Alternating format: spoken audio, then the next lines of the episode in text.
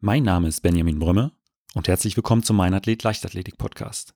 Mein heutiger Gast ist die Stabhochspringerin Lisa Rüssig. Mit Bestleistung von 4,75 Meter in der Halle und 4,73 Meter im Freien, neun deutschen Meistertiteln und vielen Medaillen bei internationalen Meisterschaften zählt Lisa zu den bekanntesten und erfolgreichsten deutschen Stabhochspringerinnen aller Zeiten. Wir haben uns im Interview darüber unterhalten, wie es ist, in einer Stabhochsprungfamilie aufzuwachsen, darüber, wie ihr Trainingsalltag aussieht und auch darüber, was nach über 250 Wettkämpfen ihre Ziele für die kommenden Jahre sind. Wenn du den Meinathlet Leichtathletik Podcast unterstützen möchtest, kannst du das auf verschiedenen Wegen machen. Erzähle deinen Freunden, dass es den Podcast gibt oder teile die neueste Folge über eine Instagram Story, deinen Twitter-Account oder bei Facebook. Und falls du den Podcast über Apple Podcast hörst, würde ich mich riesig über eine Bewertung und einen kurzen Text freuen. So erfahren auch andere Leichtathleten, dass es den Meinathlet Podcast gibt. Und falls du Wünsche oder Ideen für eine Folge hast, schreib mir einfach. Du findest den Podcast bei Instagram und den meisten anderen sozialen Netzwerken sowie unter www.meinathlet.de. Vielen Dank und jetzt viel Spaß mit der neuesten Folge. Deswegen, es ist ja nicht, dass man alles auf eine Karte setzt und wenn das nicht gelingt, dann machen wir was anderes. Nein, es lief ja immer, dass man die, dieses Leben lebt. Und mein Plan B ähm, hatte ich nicht, dass es einen Sport nicht gibt. Es, natürlich gibt es Phasen, wo man nicht so viel Erfolg hat oder wo man dann auch hadert und so weiter. Aber trotzdem geht es ja weiter. Also es gibt keinen Plan B.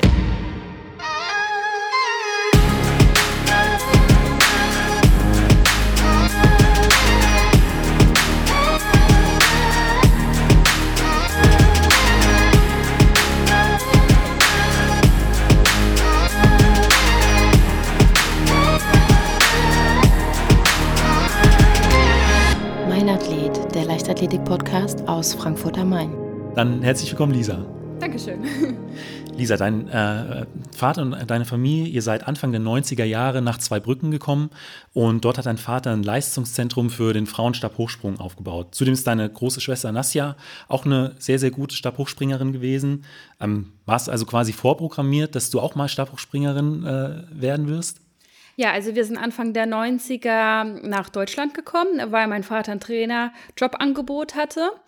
Und letztendlich hat es uns dann nach Zweibrücken verschlagen. Ähm, ja, mit dem Aufbauen des Leistungszentrums, das würde ich so nicht sagen, beziehungsweise ganz genau so war das nicht. Es ging halt einfach darum, ähm, dass ja das Herzblut in Zweibrücken für Stabhochsprung lag. Wenn man jetzt zum Beispiel heutzutage auch ähm, irgendeinen Stabhochspringer auf der Welt fragt, ob er Zweibrücken kennt, das kennt man auf der Welt, ja, weil wie gesagt, ähm, dort liegt halt einfach auch ähm, die Seele des Stabhochsprungs. Und da hat er eben sein Jobangebot bekommen und genau, deswegen sind wir halt auch dann hierher und ähm, ja, er fing dann an zu arbeiten. Meine Schwester war 14 Jahre alt, als wir nach Deutschland sind und sie wollte halt dann auch Stabhochsprung probieren. Und für meinen Vater war das aber so, das, das gab es damals nicht. Also zum Beispiel Stabhochsprung ist auch erst seit 2000 ähm, olympisch bei den Frauen. Und das wie eine Frau Stabhochsprung und so. Das gab es nicht, das macht man nicht und überhaupt. Und ähm, genau, sie war dann wirklich eine auch der ersten, die das dann ähm, begonnen hat, auch in Deutschland. Und sie war dann 1999 Weltmeisterin mit 4,50 Meter. Und wenn man das natürlich mit heute vergleicht, sieht man mal, wie die Entwicklung im Frauenstabhochsprung vorangeschritten ist. Also äh, für mich ist 4,50 Meter Anfangshöhe. Äh, mit 4,50 Meter schaffst du gerade mal eine Olympia-Quali ähm, beziehungsweise kommst in kein WM- oder Olympiafinale. Ja, da muss man 460 und höher springen. Und so hat sich das einfach entwickelt und mein Vater war auf jeden Fall auch daran beteiligt, dass ähm, der Stabhochsprung in Deutschland auch gewachsen ist. Ist ja auch eine ganz große Tradition die letzten 20 Jahre in Deutschland gewesen, dass die Stabhochspringer Medaillen gewonnen haben. Mein Vater hat auch äh, mit seinem Athleten damals 1996 bei Olympischen Spielen eine Bronzemedaille gewonnen. Mit André Tivonczyk, der heutzutage unser Bundestrainer ist. Also ist alles weiterhin in der Familie, kann man so sagen.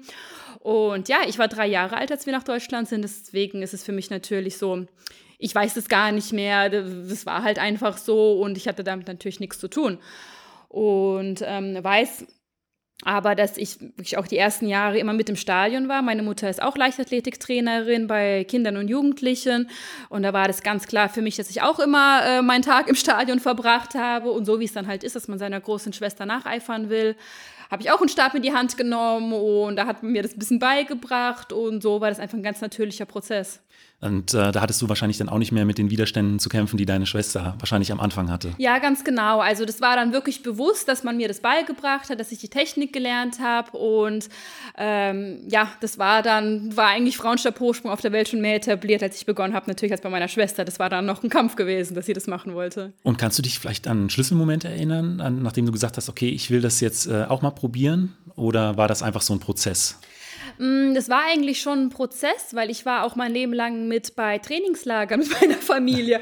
Also da waren wir auch schon in Nizza, wo ich sechs Jahre alt war und ähm, sieben Jahre. Und deswegen kannte ich halt immer den Leistungssport. Ich habe immer gewusst, dass irgendwelche Leute hier mit dem Stab rumrennen und man geht jeden Tag ins Training. Also das hat bei mir mm, für mich in meinem Leben schon dazugehört.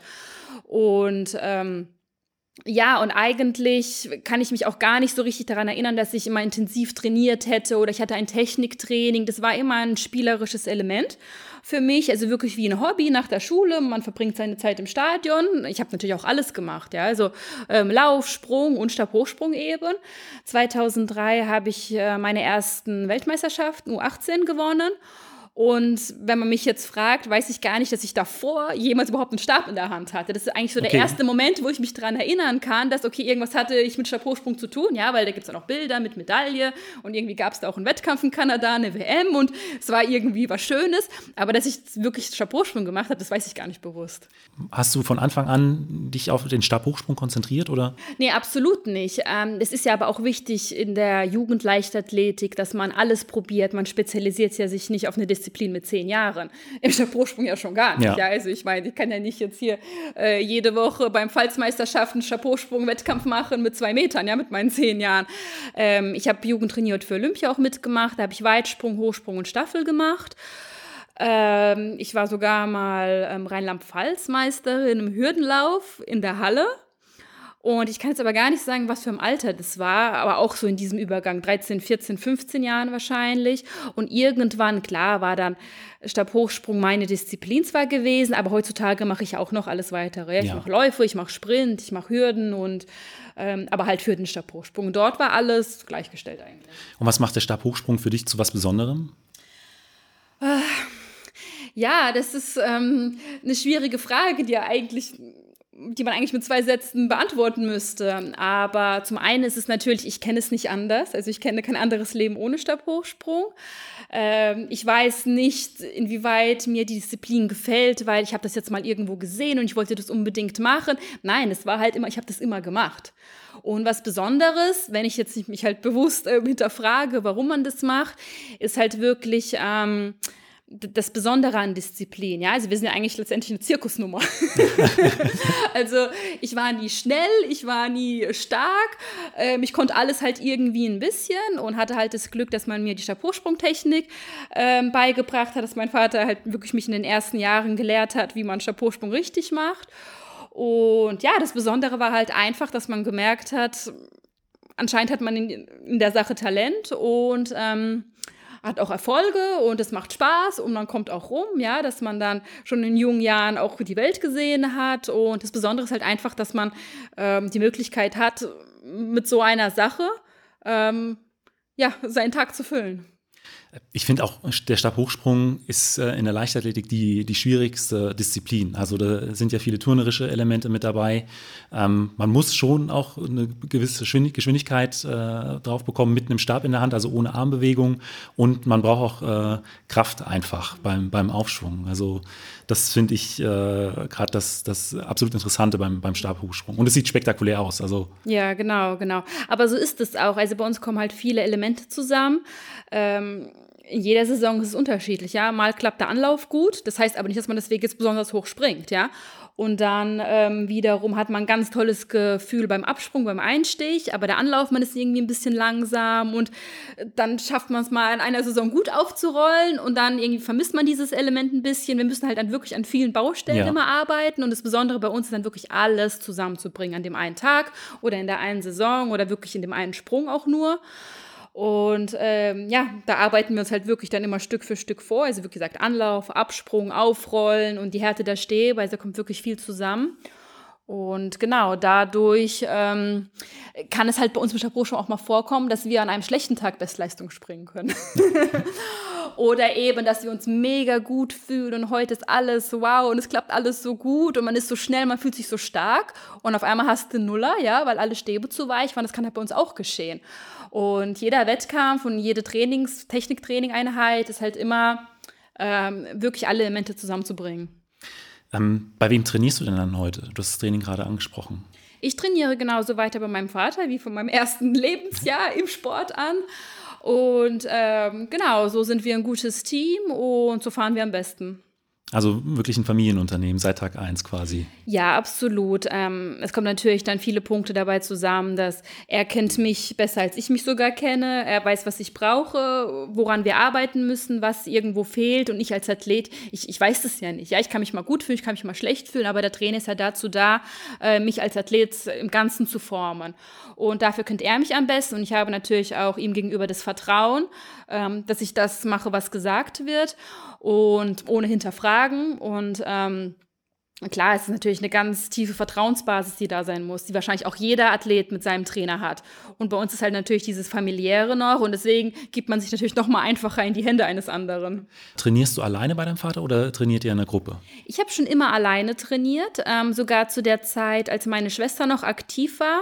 Ähm, so 2010 hat sie dann ähm, den Leistungssport beendet und schon allein da hatten wir keine gemeinsamen Trainingseinheiten, weil das ist wirklich so eine individuelle Sportart und da einfach eine Gruppe zusammenzubringen, so und heute machen alle das Gleiche, von unserer Philosophie her funktioniert das nicht. Und nicht mit meiner Schwester hat es geklappt, das hat nichts mit zwischenmenschlichen Beziehungen zu tun, das überhaupt nicht. Halt einfach nur, weil das wirklich ein sehr individueller ähm, ja, gehen wir die Sache an und deswegen ähm, bin ich auch froh, dass ich die ganze Aufmerksamkeit von meinem Trainer am Tag habe im Training und ähm, da kann sich auch komplett auf mich einstellen. Wahrscheinlich auch, weil es gerade um so Feinheiten geht, wie du das eben beschrieben hast. Absolut. Und wenn wir zum Beispiel ein Techniktraining nehmen würden, wenn da mehrere Leute an der Anlage stehen, ähm, es können ja nicht immer alle aus dem gleichen Anlauf springen und dieselbe Höhe springen, ja. Und dann wäre ja natürlich dann ein bisschen Chaos danach am Tag. Ich weiß, das, das machen natürlich auch viele und das ist ja auch die Regel, dass man das so macht. Aber wir fahren mit diesem System gut und da kann ich mich auch 100 Prozent auf meine Sache konzentrieren und ja, so ist es bei uns. Wie sieht bei dir so eine typische Trainingswoche aus? Ähm, also wir gehen ähm, so vor, dass wir vier Tage, ähm, einen Viertageszyklus haben. Das heißt, ich trainiere drei Tage und einen Tag habe ich frei. Und dann geht es wieder von vorne los. Deswegen gibt es bei uns keine Sonn- und Feiertage. Es gibt quasi keinen 1. Januar und keinen Geburtstag oder so. Ähm, es gibt keine Montage auch bei uns, sondern einfach immer vier Tage und dann wieder von vorne. Und davon, von den vier Tagen, ist ein Tag ähm, Chapeausprungtraining. Ähm, einmal bereiten wir uns dann auf das Chapeausprungtraining vor mit ein bisschen Krafttraining, mit läuferischen Imitationen und einen Tag, wo wir wirklich viel Krafttraining machen. So sieht es bei uns aus und dann halt wieder von vorne. Und jetzt zur Corona-Zeit, ähm, weil natürlich die Saison jetzt verschoben wurde, beziehungsweise wir jetzt diesen Sommer noch nicht mitten im Wettkampfrhythmus sind, haben wir daraus fünf Tage gemacht, dass wir vier Tage trainieren und einen Wettkampf äh, und einen Regenerationstag haben. Das heißt, wir können die Intensität ein bisschen auf die Tage verteilen. Ähm, ich fühle aber halt mehr, dass ich trotzdem mehr Regeneration habe, weil ich jetzt einen Tag länger erst wieder später springen muss, darf, kann. Und ähm, so können aber die Einheiten auch an sich intensiver sein. Und genau, das ist jetzt halt einfach, weil die Situation jetzt momentan auf der Welt so entstanden ist, haben wir das für uns als Element genommen, ähm, da ein bisschen zu probieren und damit fahren wir jetzt auch ganz gut. Du hast es auch eben angesprochen, äh, Krafttraining ist auch mit dabei. Was sind da so die, die wichtigsten Übungen, die du da nutzt? Also wir machen wirklich ganz klassisches Krafttraining von Kniebeugen umsetzen zu Reißen. Dann haben wir noch äh, äh, spezielles Stabhochspringer-Krafttraining, was wir machen. Das heißt dann Überzüge, dass wir auf dem Boden liegen und quasi ich die Arme von hinten nach vorne bewege. Das wäre so wie eine Aufrollbewegung ja. am Stab. Dann machen wir ein bisschen abgeändertes ähm, Reißen, wo ich dann auch ähm, die Hantelstange so fasse, wie ich einen Stab fassen würde. Okay. Und ähm, genau, mit solchen Sachen und Stoßen machen wir, was jetzt zum Beispiel auch wie ein Einstich dann wäre und immer halt mit dem Gedanken hinten dran so, ich mache jetzt einen Sprung, also an der Hantel. Also halt immer wirklich ganz stark pro Sprung bezogen dann auch. Techniktraining ist sehr, sehr wichtig bei euch. Nutzt ihr da auch technisches Equipment oder ist das alles äh, quasi das Auge deines Vaters und äh, das Feedback dann für dich? Ähm, natürlich Feedback ähm, von ihm, was er, er arbeitet natürlich mit Video. Material. Also jeder Sprung wird gefilmt, sogar wenn ich aus zwei Schritten meine ersten Aufwärmübungen mache. Ähm, ich schaue mir die Videos, also den Sprung im Training selbst nicht an. Er schickt mir das dann alles nach dem Training oder auch dann die besten Sprünge oder ähm, einfach Elemente, wo man sieht, da habe ich das gut gemacht oder woran wir halt arbeiten müssen. Aber während des Wettkampfs schaue ich kein Video. Aber er braucht das halt immer, ähm, er schaut meinen Sprung auch durch die Kamera so. Tatsächlich? Ja. Okay. Und ich weiß, dass es äh, in Leverkusen auch eine äh, Kameravorrichtung gibt, in der im Prinzip dreidimensionale Bilder mit, äh, ich glaube, bestimmten auch Eckpunkten vom, vom Körper zu sehen sind, um so Sprünge auszuwerten. Nutzt ihr das auch ab und zu, oder? Ja, das ist ja ein ganz aufwendiges ähm, System, was in Leverkusen steht. Und dort wird ja auch nicht jeden Tag oder jede Einheit damit gesprungen. Das ist ja, ich, ich weiß jetzt nicht genau, wie sie das machen. Bei uns, äh, wenn wir Lehrgang in Leverkusen haben, wird das auch angeboten, ähm, dass wir dort ein Techniktraining mit diesem System machen dürfen. Ähm, haben wir natürlich jetzt nicht vor Ort. Und ähm, genau, deswegen nutzen wir halt einfach nur die normale Kamera. So, so weit sind wir mit der Technik dann leider noch nicht, wie es in Leverkusen halt eben die Möglichkeit gibt. Aber da, ich habe das in einem Interview mit Raphael Holzdepp mhm. erfahren, da war es auch so, dass es bei, wenn dann bei Lehrgängen wohl genau, äh, dann, genau. dann genutzt wird. Ja, ja, das ist ja irgendwie so ein ganz teures, ähm, ausgeklügeltes System. Ja. Äh, mit Sportwissenschaft hängt es natürlich auch zusammen und dazu haben wir die Möglichkeit hier nicht. Wo würdest du sagen, liegen deine Stärken im Stabhochsprung? Ja, jetzt, wo ich 31 Jahre alt bin, muss ich ja sagen, in der Erfahrung schon, da ich ja schon über 20 Jahre im Wettkampf geschehen bin. Ähm, trotzdem lerne ich immer noch sehr, sehr viel. Also aus jedem Wettkampf, aus jedem Training äh, lernt man immer wieder neue Sachen, nimmt immer wieder Neues mit, äh, trifft auf Unerwartetes, ja, dass man wieder dann dazu lernt. Ähm, ja, aber trotzdem die Stärken liegen natürlich darin, ähm, dass wir immer an der Technik arbeiten, dass ich die von klein auf ähm, halt immer, immer wieder durchspule. Ich habe in meinem Leben 250 Wettkämpfe gemacht. Wahnsinn. Und klar ist da natürlich eine Erfahrung dabei, aber das bewahrt einen ja trotzdem nicht vor Fehlern bei einem Wettkampf oder dass die Latte mal liegen bleibt. Also ähm, klar, die Stärken sind einfach darin, dass wir sehr fokussiert arbeiten und äh, natürlich aufs Detail auch schauen. Mit was für Stäben springst du? Ich springe mit Carbon-Pacer-Stäben. Ähm, schon immer, also schon mein Leben lang. Ich hatte auch noch nie andere, ein anderes Modell, zum Beispiel Spirit, hatte ich nie ähm, benutzt. Aber ähm, einfach weil die äh, schneller sind als die, die Glasfaserstäbe oder? Ja, das, war eine Entscheidung von meinem Vater auch, dass ich wirklich, wie gesagt, 2003 bei meinem ersten bewussten Wettkampf äh, bin ich auch schon ähm, Carbonstäbe gesprungen. Und zum Beispiel meine Schwester, ihr Leben lang nur Spiritstäbe. Ja. Und ich weiß nicht, warum da die Entscheidung getroffen wurde, bei mir so, bei ihr so. Also ich, den Prozess kenne ich nicht, aber ähm, zu mir passt es. Ja, und Stäbe ich stelle mir das auch immer sehr, sehr aufwendig vor, dann mit, mit den Stäben äh, zu, zu reisen, gerade auch wenn es ins Ausland geht, äh, ähm, bei, bei Flugreisen. Ähm, wie viele nimmst du da in der Regel mit? Also es reicht ja auch nicht einer dann für einen Wettkampf, sondern Nein, natürlich nicht. Also ein Wettkampfsortiment, ähm, da passen neun bis zehn Stäbe in die Hülle rein. Man hat ja eine dann dabei, da passen neun bis zehn Stäbe rein. Und ähm, damit kommt man absolut klar. Es gibt auch meistens noch einen Stab, ähm, den man in der Hülle, den man noch nie gesprungen hat. Der liegt da und wartet auf einen, um halt ganz hoch zu springen. Das passiert natürlich ähm, sehr selten, beziehungsweise man ist darauf vorbereitet, aber ob man halt so weit kommt, das geschieht halt selten. Und ähm, in Europa versuchen wir, soweit es geht, alles mit dem Auto zu erreichen. Wir hatten auch wirklich schon oft die Situation, dass ich dann fliegen durfte, sei es jetzt irgendwo nach Polen oder äh, Monaco bin ich geflogen, mein Vater ist mit dem Auto hinterhergefahren. Ja, also ähm, schon allein deswegen ist es wirklich sehr schwierig, mit äh, Stäben zu fliegen. Die Fluggesellschaften, also nicht mal alle nehmen die Fluggesellschaften mit. Ähm, und wenn sie sogar mitgenommen werden oder man die Bestätigung bekommt, dass man damit reisen darf, heißt es immer noch nicht, dass sie ankommen. Ja? Also wie oft saßen wir schon im Flugzeug, wo dann die Stewardess kam und sagt, ja, Sie waren das mit den Stäben? Ja, ja, also die kommen erst morgen nach. Und dann landest du halt irgendwo, hast dann übermorgen morgen einen Wettkampf und zitterst und wartest, bis halt deine Stäbe kommen. Und das ist natürlich auch oft vorgekommen, deswegen ziehen wir dann doch gerne das Auto vor. Und ähm, alles, was weiter ist, was nicht mit dem Auto zu erreichen ist, dann ist es schon eine große Planung und man muss da wirklich viel Kraft reinstecken, dass man, dass es auch alles klappt. Ja, weil es bringt ja nichts, von Wettkampf zu reisen und nicht zu wissen, ob die Stäbe ankommen. Ja, ja da brauchen wir gar nicht fahren. Und, aber man kann die so ganz normal am äh, Schalter auch einchecken oder ist da im Vorfeld noch äh, anderes zu beachten? Ich stelle mir Na, das unglaublich aufwendig vor. Das ist Sperrgepäck bei uns. Okay. Sie werden gelagert mit irgendwelchen Kanus und Segelbooten und äh, Skiern und Fahrrädern. Und also natürlich, die Blicke sind immer ähm, da, was haben Sie denn da? Sind das Teppiche, sind das Schlangen? Also da habe ich auch schon alles Mögliche gehört. Und dann läuft man wirklich wie so ein bunter Hund durch den Flughafen auf der Schulter mit seinen fünf Meter langen Stäben. Aber ähm, wir sind es ja gewohnt. Ja, wir machen es unser Leben lang so und ähm, wissen dann auch schon mal, was wir zu sagen haben. Das heißt, die passen da nicht rein. Dann sagen wir, doch, doch, die, die Stäbe, die passen in Ihr Flugzeug, glauben Sie mir.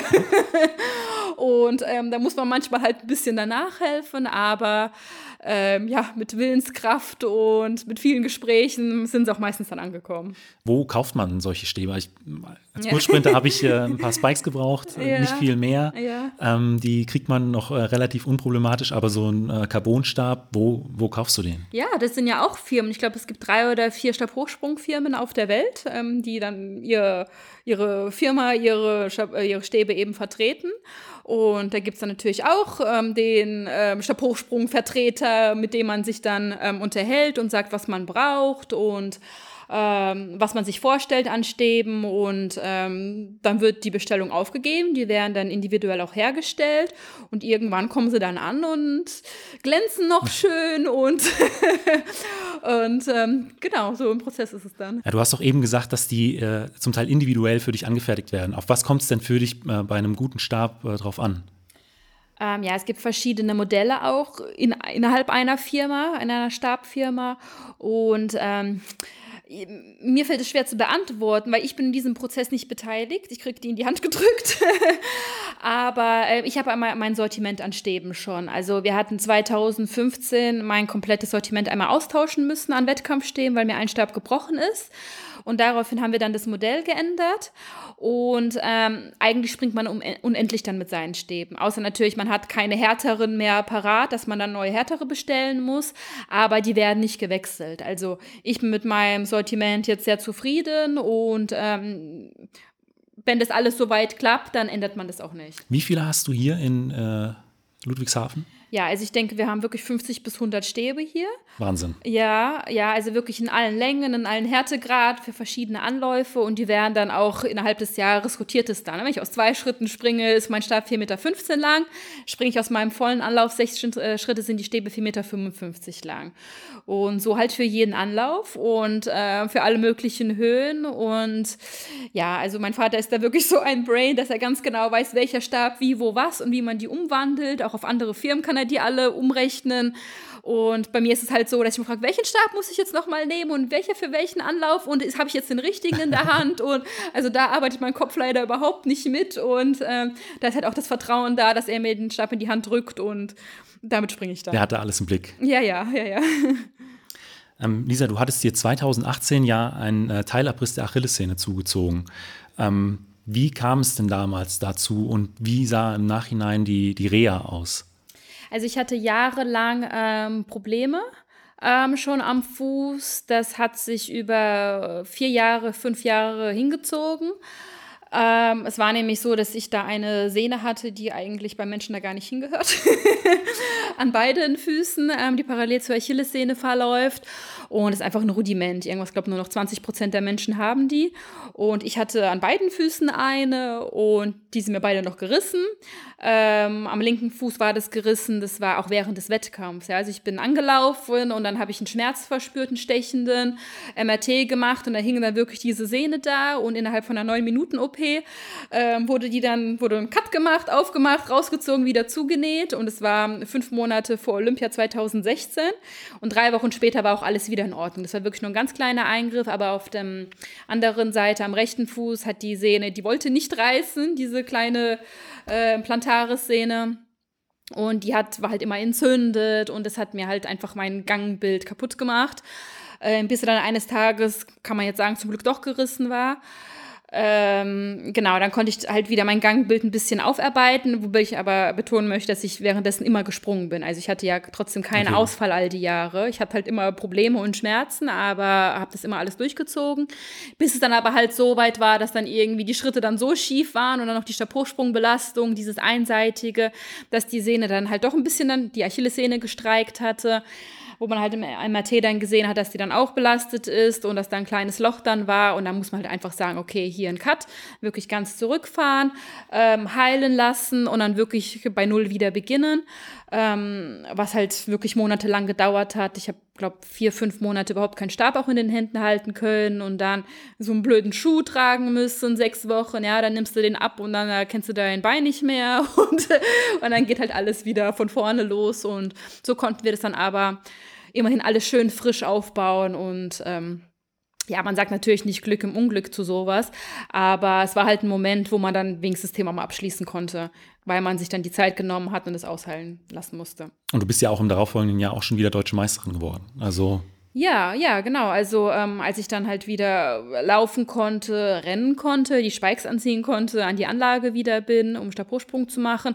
Klar, wir haben unser System wieder dann hochgefahren, haben unsere Anläufe gemacht ähm, und dann hatte ich schon beim großen Wettkampf in Karlsruhe beim Indoor-Meeting meinen ersten Wettkampf nach einem Jahr, nach elf Monaten Wettkampfpause gemacht und äh, bin sogar Bestleistung für den ersten Wettkampf gesprungen, 463. Wahnsinn. Ja, aber das war halt natürlich auch, ich habe gedacht, das, da hängt jetzt mein Leben dran, ja. Also ich musste das halt voll beweisen, um wieder zurückzukommen und ähm, dass wir die Zeit genutzt haben und ja, es war halt ein krasser Adrenalin-Wettkampf und da ging es für mich einfach, ja, gedanklich auch so um alles in dem Moment. Und wie sehen grundsätzlich bei dir die letzten Stunden vor einem, einem wichtigen Wettkampf aus? Äh, ja, also ich bin da ähm, ganz ruhig auf meinem Zimmer. ähm, also damit meine ich, wir sind ja viel unterwegs. Ja, also ich springe ja selten, dass ich zu Hause aufwache und dann zum Wettkampf fahre. Das passiert dann vielleicht ein, zweimal im Jahr. Sogar deutsche Meisterschaften, ja, verbringt man dann im Hotel. Oder ähm, ich, mein, ich bin ja auch New York, in Paris, in London und so weiter gesprungen. Und ähm, da bin ich halt nicht der Typ dafür, dass ich sogar einen Tag vor dem Wettkampf würde ich da jetzt nicht in die Stadt gehen, mir was anschauen. Und ich bündel halt meine Kräfte. Und wenn ich dann halt irgendwo hinreise, dann verbringe ich meine Zeit wirklich ganz ähm, mit mir auf meinem Zimmer und ähm, bereite mich und konzentriere mich auf den Wettkampf vor. Und da muss halt auch mal dann in einer schönen großen Stadt werden dann die Vorhänge halt zugemacht. Und hast du dann auch bestimmte ähm, Routinen? Also hörst du vielleicht immer die gleiche Playlist, ähm, immer das gleiche Frühstück oder der Ablauf beim, beim Warmmachen, ist der immer identisch? Hast du da so, ja, bestimmte Sachen? Ja, also nicht, dass es eine Routine ist, weil ich jetzt darauf schwöre, weil ich das brauche und wenn ich jetzt da irgendwie einen Schritt falsch setze, dass dann, dass es ein Aberglaube ist, dass der Wettkampf dann äh, nicht gelingt. Ähm, so eine Routine habe ich nicht, aber es ist ja ganz klar, man weiß halt, was einem gut tut, was einem gut tut, vor dem Wettkampf zu essen, wo man die meiste Energie hat, ähm, wann man auch mal sein Mittagsschläfchen macht und ähm, was man wirklich an dem Tag tut, weil man abends halt die, oder abends an, einem Wettkampftag oder eben nachmittags, ähm, die meiste Kraft braucht und wie man diese Kraft dann halt bündelt. Und ähm, ja, das sind halt einfach die Momente, die ich dann für mich ähm, rausgefunden habe über all die Jahre, ähm, was ich brauche, um eine gute Performance hinlegen zu können. Du hast ja vorhin schon angesprochen, dass du mittlerweile äh, rund 20 Jahre Wettkampferfahrung hast. Ähm, wie wichtig würdest du sagen, ist denn Taktik äh, in, innerhalb von Wettkämpfen? Also im Stabhochsprung ist die Taktik ähm, sehr, sehr wichtig. Das heißt ja dann auch gerne mal so im Fernsehen, wenn der Reporter sagt, oh, da, da hat jetzt aber der Stabhochspringer oder sie oder er eben gepokert und wo. Und für uns ist es kein Pokern, ja. Für uns ist es einfach nur ähm, ganz klar, wie man, was man machen muss, um vielleicht doch noch zu gewinnen. Oder wenn man mal eine Höhe auslässt, dann macht man das nicht, um irgendwie zu pokern, sondern einfach nur, weil, ja, man, man muss das machen, um die beste Leistung zu zeigen. Und im Vorfeld eines Wettkampfs äh, legt man sich schon seine Wettkampf-Taktikpläne ein bisschen zurecht und im Wettkampf kommt dann doch immer alles anders und dann muss man natürlich reagieren. Und das wird dann mit dem Trainer abgesprochen, lässt man jetzt die Höhe aus oder fängt man jetzt doch tiefer an oder fängt man höher an, was natürlich auch mit den äußeren Bedingungen dann zusammenhängt und wie der Wettkampfverlauf ist, was die Konkurrenz macht. Man muss halt immer reagieren. Und wie gesagt, man kann sich Plan A, B, C, D ähm, zurechtlegen und zum Einsatz kommt dann Plan E. Und wir hatten aber Pläne bis Z, also okay. wir sind zu allem bereit. Und hast du noch einen Wettkampf im Kopf, wo die Taktik wirklich gut aufgegangen ist? Mm. Ja, ich hatte, na gut, jetzt müsste ich eigentlich im Nachhinein sagen, ich weiß Wettkämpfe, wo wir anders hätten taktieren müssen. Ja, im Nachhinein ist es immer einfach zu sagen. Ja. Und ähm, jeden Wettkampf, den man gewinnt oder eine deutsche Meisterschaft, wenn die gewonnen wurde, dann ist die Taktik ja immer aufgegangen. Ja. ja. so kann man das ja sehen. Auch wenn man einfach nur jede Höhe mitgenommen hat und alle fünf Zentimeter dann gesprungen ist. Äh, wir hatten natürlich auch Momente, wo man jetzt rückwirkend sagen kann, ah, da hätte man eine Höhe auslassen müssen, damit dann vielleicht auch die Konkurrenz ein bisschen in Bedrängnis kommt, damit die öfter hintereinander springen müssen oder äh, weil jetzt jemand dann wirklich besonders hoch gesprungen ist, hätte man die Höhen vielleicht nicht ne mitnehmen brauchen. Im Nachhinein ist es immer einfach zu sagen. Also es ist schwierig, da jetzt äh, einen Wettkampf genau rauszu, rauszubringen. ja, das ist schwierig, rauszusuchen, einen Wettkampf. Und letztendlich ähm, springt man so, damit man selbst am höchsten springt, ja, dass man seine eigene Taktik hat, um auf seine Höhe zu kommen.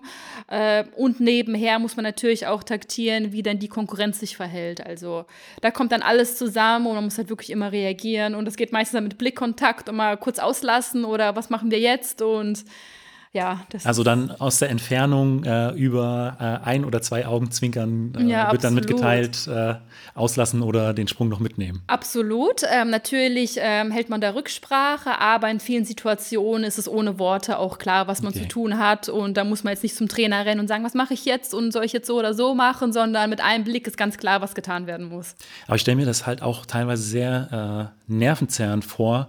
Äh, inwieweit spielt die mentale Stärke beim Stabhochsprung auch eine Rolle? Gut, mentale Stärke ist im Stabhochsprung ja in vielen äh, Momenten wichtig. Zum, äh, zum einen die Taktik, klar, aber auch ähm, bei uns gehört ja Mut zum Sport auch noch dazu. Und äh, unser Wettkampf zieht sich auch mal sehr, sehr lange hin. Wir haben auch mal viel Zeit zwischen den Sprüngen. Und da halt trotzdem immer wieder, wenn der Name aufgerufen wird und man hat seine Minute Zeit, da einfach wieder zu 100 Prozent sich in den Sprung reinzulegen. Ähm, das erfordert halt wirklich viel Training und viel Können und ähm, ja, halt auch immer wieder im Wettkampf präsent zu sein. Ja, also wie gesagt, wir machen nicht einen Sprung oder einen Lauf und gehen dann wieder, ähm, sondern das ist ein langer mentaler, psychologischer und physischer Prozess auch, ein Stabhochsprung-Wettkampf. Du bist derzeit ja auch Doktorandin im Arbeitsbereich der Sportpsychologie. Inwieweit hilft dir denn dein Studium für den Sport? Also diese Frage habe ich die letzten Jahre also wirklich am meisten gestellt bekommen. Tatsächlich? Und ich weiß nie, was ich darauf antworten soll. ja, aber die Sache ist, ich habe ähm, ein Psychologiestudium mit Diplom abgeschlossen und mein Studium hatte 80 Prozent mit Statistik zu tun, ähm, überhaupt nichts mit Sportpsychologie. Natürlich ist man dann im Laufe der Jahre auch über ähm, Arbeiten gestolpert, was dann mit Leistungsfähigkeit zu tun hat und Performance. Ähm, aber es war nie Inhalt meines Studiums. Und wie gesagt, also wer Psychologiestudium anstrebt, ähm, hallo Statistik, ja. Ähm, das ist, worum es am meisten geht. Ähm, und äh, Sportpsychologie habe ich dann aber für meine Dissertation dann trotzdem gewählt, weil ich da doch irgendwas mit äh, äh, Sportpsychologie was zu tun haben wollte, natürlich. Ähm, weil ich mich damit ja auch irgendwie auskenne, weil ich ja selbst in dem Sport lebe. Und ähm, da habe ich halt gedacht, dann fällt mir das dann vielleicht doch irgendwie einfacher. Ich kann mich dann mehr in das Thema hineinversetzen und ähm, kann vielleicht mir selbst auch mehr Dinge beantworten. Und ähm, was ich aber sagen möchte, ist, dass mir eher mein, mein Sport hat mir sehr viel für mein Studium geholfen. So herum und nicht anders herum. Okay. Ja, ähm, denn ich habe im Sport Disziplin gelernt, ähm, zielstrebig zu sein, ähm, bis zum Ziel weiterzuarbeiten. Und wenn ich in eine Uniprüfung gegangen bin, wie in einen Wettkampf, ja, also ich habe dann genauso durchgeatmet und habe dann wirklich meinen Performance-Modus eingeschaltet für eine mündliche Prüfung. Und das habe ich halt immer aus dem Sport ins Studium mit reingenommen. Und ähm, das ist halt, warum ich denke, ich auch mein Studium dann durchziehen konnte, weil eben die Disziplin da war. Ich hatte die Zielsetzung, ähm, ich hatte die Motivation, wenn ich etwas angefangen habe, das zu Ende zu machen. Und ähm, eben halt zum Sport war es mir immer wichtig, ähm, dass der Kopf arbeitet. Also ich konnte mich nicht nur auf, mein, auf meine physische Leistungsfähigkeit ähm, verlassen und konzentrieren. Ich wollte halt immer, dass der Kopf auch arbeitet, weil das für den Stabhochsprung auch sehr wichtig ist, weil wir ja von Taktik, mentaler Stärke, Konzentration gesprochen haben. Und dann habe ich nach, ähm, genau, habe ich mein Studium abgeschlossen, habe ein Jahr lang ähm, nichts gemacht in der Richtung und habe halt gemerkt, ich brauche aber trotzdem, dass mein, Körper, äh, mein Kopf weiterhin ein bisschen ähm, Nahrung bekommt und arbeiten muss. Und deswegen habe ich dann halt noch eine Doktorarbeit begonnen. Bin jetzt schon im dritten Jahr, komme auch allmählich zum Ende hin und das hilft mir halt für meinen Sport, weil ich weiß, wenn ich äh, mich durch irgendein Thema in meiner Arbeit durchgekämpft habe, dann ist am nächsten Tag mein Tra im Training mein Kopf halt auch an und das kann ich halt für mich ganz bewusst ähm, ähm, ja, eben feststellen und habe ich auch immer für den Sport dann mitgenommen und ich denke auch, ähm, durch das Studium konnte ich auch immer ein paar Zentimeter im Sport dann draufpacken. Also es ist wirklich ein Ausgleich auch für dich. Ja, noch nicht mal ein Ausgleich, sondern halt immer, dass man seine Spannung ähm, behält. Also okay. körperlich sowie psychisch und das eine hat dem anderen immer geholfen. Was machst du eigentlich, wenn du mal keine Sportschuhe anhast? Ja, also bei uns in der Leichtathletik ist es ja so, dass wir nicht wie Schwimmer oder Turner acht Stunden am Tag trainieren und quasi bei Sonnenaufgang die Halle betreten, bei Sonnenuntergang wieder rausgehen und noch irgendwie morgens in den äh, Morgengrauen ähm, die Schule machen, sondern wir haben unsere drei, vier, auch mal fünf Stunden am Tag Training, wo natürlich auch dann Regeneration, Physiotherapie und Rumfahrerei auch dazu gehört. Aber ähm, trotzdem hat man ein paar Stunden ähm, Freizeit. Ähm, also ich persönlich habe ein paar Stunden Freizeit in meinem Sport und ähm, habe mich dann auf mein Studium auch konzentriert und die restliche Freizeit verbringt man natürlich auch dann gerne mit Freunden und geht dann gerne in die Stadt und halt einfach wirklich solche Entspannungssachen, ähm, die man ja einfach gerne macht, die einem Freude bereiten. Also ich male nicht, ich spiele kein Instrument, also solche Hobbys kann ich leider nicht vorweisen. Und hättest du einen Plan B gehabt für den Fall, dass es mit dem Stabhochsprung nicht geklappt hätte? Ähm, nein, also so kann ich das auch überhaupt nicht beantworten, weil äh, es, es ist ja ein Prozess, ja. Man wächst ja in den Sport rein und dann hat man Erfolg und da bleibt man dabei und ähm, deswegen, es ist ja nicht, dass man alles auf eine Karte setzt und ja. wenn das nicht gelingt, dann machen wir was anderes. Nein, es, es lief ja immer, dass man die, dieses Leben lebt. Und mein Plan B ähm, hatte ich nicht, dass es einen Sport nicht gibt. Das, natürlich gibt es Phasen, wo, es, wo man nicht so viel Erfolg hat oder wo man dann auch hadert und so weiter. Aber trotzdem geht es ja weiter. Also es gibt keinen Plan B. Also äh, ich lebe diesen Sport Jahr für Jahr und ähm, noch ist es mein Leben, auch für noch ein paar Jahre. Und da gibt es keinen Plan B, nee. Und was sind deine, deine sportlichen Ziele für die kommenden Jahre? Ja, also nach der Verletzung ähm, lief es noch nicht ganz so rund. Ich habe zwar deutsche Meistertitel auch gewonnen, äh, bin auch über 4,60 Meter, also höher gesprungen, aber trotzdem ist ja ganz klar ähm, für mich persönlich, dass ich auch mal wieder dahin kommen will, von den Höhen her, von der Konkurrenzfähigkeit äh, weltweit auch, ähm, wo ich 2017 war. Und daran arbeiten wir. Und ähm, ganz klar, da steht noch ein Olympiajahr bevor, was jetzt dieses Jahr halt eben nicht gelungen ist. Aber ähm, nächstes Jahr natürlich bereiten wir uns auf die Olympischen Spiele vor. Dann komme ich jetzt schon zu den fünf Fragen, die ich jeden meiner Gäste stelle. Und da ist die erste immer, was war bisher dein größter Wettkampf? Also es muss nicht der erfolgreichste gewesen sein, sondern der, an den du die schönsten Erinnerungen hast. Ja, über die Frage habe ich mir Gedanken gemacht, äh, weil für mich geht es quasi einher, der größte Wettkampf mit dem besten Wettkampf. Aber ich verstehe auch, dass der größte Wettkampf natürlich ähm, ein Olympiafinale sein muss oder sein sollte. Hm, konnte ich jetzt schon zweimal erleben. Ähm, ja, aber trotzdem war für mich mein größter und schönster Wettkampf da, wo ich Bestleistung gesprungen bin. Und also meine höchste Höhe 4,75 Meter. Das war 2017 im Winter bei Hallen-Europameisterschaften in Belgrad. Und das war aber auch für mich der schönste Wettkampf, weil ich mich gern daran zurückerinnere, wie einfach das Springen war. Ähm, ich bin hochgesprungen, es hat sich sehr leicht angefühlt. Und der Anlauf hat gut gepasst und die Stäbe lagen gut in der Hand und ähm, die Lattenüberquerung habe ich auch alles gesehen. Und deswegen ähm, ist das so ein bisschen mein Wettkampf, woran ich mich zurückerinnere und wo ich halt versuche, ähm, dieses Gefühl äh, da wieder ranzukommen. Und ein Olympiafinale, was natürlich der größte Wettkampf ganz klar ist. Aber ähm, zum Beispiel in London bin ich 4,45 Meter gesprungen und habe den sechsten Platz ähm, erreicht. Und ich erinnere mich halt einfach, dass wir da furchtbares Wetter hatten. Wir hatten so starken Gegenwind und irgendwie war da alles komisch und irgendwie alles so düster. Und deswegen kann ich das nicht als schönsten Wettkampf ähm, betiteln. Ja. Aber der größte war es natürlich ganz sicher, ja, weil ich meine, 80.000 Leute haben da im Stadion geschrien und es war eine unglaubliche Atmosphäre.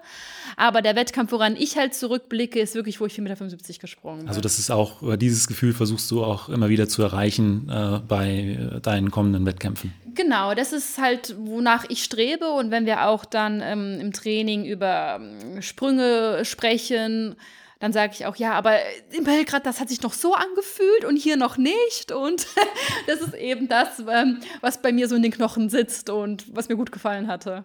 Und auf der anderen Seite zum Sport gehören ja nicht nur Höhen, sondern auch Tiefen. Was war so der Wettkampf, an dem du am längsten zu knabbern hattest? Mm. Ähm, zum Beispiel, ähm, wenn ich von dem Wettkampf in Belgrad äh, gesprochen habe, wo ich 4,75 Meter gesprungen bin und Vize-Europameisterin wurde, ich war sehr enttäuscht nach dem Wettkampf, weil ich hätte gerne gewonnen. Es lief alles so gut und meine Konkurrentin, äh, Katharina Stefanidi, die war dann noch stärker, und, ähm, obwohl ich halt den ganzen Wettkampf über geführt hatte. Und ich war hoch enttäuscht, ja, dass sie natürlich dann besser war und ich dann diese 5 Zentimeter nicht noch draufpacken konnte, ähm, was natürlich jammer dann auf hohem Niveau ist. Aber es gab auch Wettkämpfe ganz klar, wo ich mich schlecht gefühlt habe, wo natürlich auch Nuller dabei war. Äh, wo ich mich schlecht gefühlt hatte und 460 gesprungen bin. Also so ganz so pauschalisieren von 250 Wettkämpfen zu sagen, das war der beste, das war der schlechteste, äh, fällt mir schwer, weil jeder Wettkampf hat irgendwas an sich gehabt, wo man ähm, lernen konnte, wo man was gut gemacht hat und wo ein bisschen auch was gefehlt hat. Du hast die Zahlen relativ oder ziemlich genau im Kopf. Weißt du, wie viele Sprünge du schon in deinem Leben gemacht hast? Ähm, nein, das weiß ich nicht, aber heute hat mein Vater zu mir gesagt, dass ich 205, äh, 250 Wettkämpfe schon ähm, in meinem Erfahrungsschatz habe. Natürlich weiß er bestimmt, wie viele Wettkampfsprünge ich gemacht habe. Ähm, ich weiß das nicht und wenn er es mir sagen würde, würde ich es wahrscheinlich schon wieder vergessen. Also ähm, er hat diese ganzen Zahlen im Kopf. Vielleicht äh, im äh, Nachgang der Folge kannst du deinen Vater ja nochmal fragen ja, und dann packe ich ja. die Antwort in die Shownotes der Folge. Ja, aber es gibt auch eine Statistik im Internet, wo dann auch aufgelistet ist, wie oft man über 4,50 Meter gesprungen okay. ist, wie oft über 4,70 Meter und ähm, wie viele Wettkämpfe man gemacht hat. Und also die Statistiken gibt es auch, okay. ja. Dann packe ich das alles da rein. Ähm, dann kommen wir nochmal ganz kurz zum Training. Ähm, was sind denn so Trainingsinhalte, die du besonders gerne machst? Hm, ich mache wirklich alles gerne. Also ich trainiere einfach gerne. Ähm, ob jetzt bei ähm, Wind und Wetter, äh, bei Regen laufe ich super gerne draußen. Ähm, Wenn es unglaublich heiß in der Halle ist, springe ich sehr gerne. Also äh, ich mache immer alles sehr gerne, solange das gut klappt. Ne? Das ist ja ganz ja. klar. Also mir bereitet es einfach Freude, jeden Tag ins Training zu fahren. Und ähm, ich mache sehr gerne Krafttraining. Ich bin froh, wenn ich mal die Spikes tragen kann und ähm, wir wirklich auf Zeit ähm, Sprint machen. Ähm, Chapeau-Sprungtraining beinhaltet immer so eine besondere Aufregung und äh, macht auch unheimlich Spaß im Sinne von, weil man halt wirklich vor großen Aufgaben eigentlich jedes Training steht. Und wenn man das geschafft hat, dann ist auch eine Erleichterung da und dann freue ich mich auch auf, auf nächsten Tag im Training, dass man ähm, da sich nicht so ganz auf das, Te auf das Technik, ähm, auf die Technik konzentrieren muss, sondern einfach mal jetzt nur schauen muss, wie äh, schwer schaffe ich es, die Handel hochzukriegen. Ja, also mir macht das wirklich alles unglaublich immer Spaß. Ja. Dann äh, erübrigt sich ja fast die nächste Frage, die wäre nämlich, äh, auf welche Trainingsinhalte könntest du verzichten, aber dann. Genau, das kann ich nicht beantworten, weil ähm, ich kann mir schon vorstellen, dass ein Sportler sagt, oh, Tempoläufe, die tun so weh und mir ist so schlecht danach. Bei mir war es immer Fußstabi im Sand. Das war so was. Wirklich? War sowas, das fand ich unglaublich Warum? langweilig. Ah, man steht mehr oder weniger im ja, Sand, oder? ich mache gerne Übungen im Liegen, das finde ich auch klasse. okay, aber dann äh, Gut, umso besser, wenn äh, es Aber das Gefühl danach, das ist doch unglaublich, oder? Auch Sei es jetzt auch mal ein Tempolauf, wo, ähm, also ich bin schon lange nicht mehr lange Strecken gelaufen, also ich laufe eigentlich nicht mehr als 150 Meter. Aber trotzdem, man verausgabt sich da ja auch zu 100 Ja, und auch, da ist auch dieses Gefühl danach, dass man, man hat jetzt klasse. was geschafft. Ja, definitiv. Ich, ich finde es ganz toll und die Aufregung, bevor man den ersten Schritt gesetzt hat, natürlich ist das alles da und man hat Respekt und Angst und oh Gott, oh Gott. Aber danach, also mir bereitet es immer unglaublich Freude. Dann äh, komme ich jetzt schon zur letzten Frage. Und die ist immer, was würdest du jungen Athletinnen bzw. Athleten oder deinem jüngeren Ich mit auf den Weg geben wollen? Mhm. Ähm, ja, ist natürlich eine spannende Frage. Ähm, ich kann halt von mir sprechen, dass man mit sich hadert, ja, dass man sich in irgendwelchen Situationen auch unsicher ist. Macht man das richtig und die anderen können das besser und warum machen die jetzt die Übung? Ich habe das noch nie probiert, ich muss das auch mal machen. Warum? Vor allem heutzutage, ja, wenn jeder alles postet, man sieht, wer welches Gewicht gestemmt hat, wer momentan wie wo was springt und wie schnell er ist und man denkt so, oh Gott, aber ich liege doch gerade im Bett und schaue mir das gerade ähm, aus dem Warmen aus an und ich muss jetzt auch losrennen und ja, ähm, also sich nicht mit anderen zu vergleichen vergleichen, ähm, nicht daran, ähm, sich selbst nicht zu kritisieren, dass jemand besser ist oder wa warum klappt das bei mir nicht. Das ist ein Prozess, ja, das ist ein Weg, den man ähm, beschreiten muss und dann gibt es halt gute Phasen, schlechte Phasen, was aber halt dazu führt, dass man der Athlet wird und letztendlich jeder gibt ja sein Bestes, ja. Ähm, wenn etwas nicht gut gelungen ist, dann, dann hat es ja auch irgendwie einen Grund gehabt und man lernt dann daraus und ähm, es einfach als einen langen, großen Weg anzusehen. Ähm, zu seinem Ziel hin, sei es jetzt eine Teilnahme bei Olympischen Spielen oder eine Teilnahme bei deutschen Meisterschaften, ja, hat ja jeder seine eigene Zielsetzung. Und einfach ähm, diesen Weg zu gehen, ähm, ohne zu zweifeln, macht man das vielleicht richtig oder falsch. Denn ähm, wenn man etwas ähm, bewusst macht, dann ist es natürlich immer besser, als wenn man etwas ähm, Gutes macht und daran zweifelt, ja, weil das Resultat wird halt immer ähm, dann größer sein, wenn man etwas zu 100 Prozent macht. Lisa, vielen Dank für dieses Interview. Dankeschön. Falls euch die Folge gefallen hat, hinterlasst mir doch einfach eine Bewertung bei Spotify, iTunes oder eurem Podcatcher und abonniert den Podcast. Vielen Dank und bis zum nächsten Mal.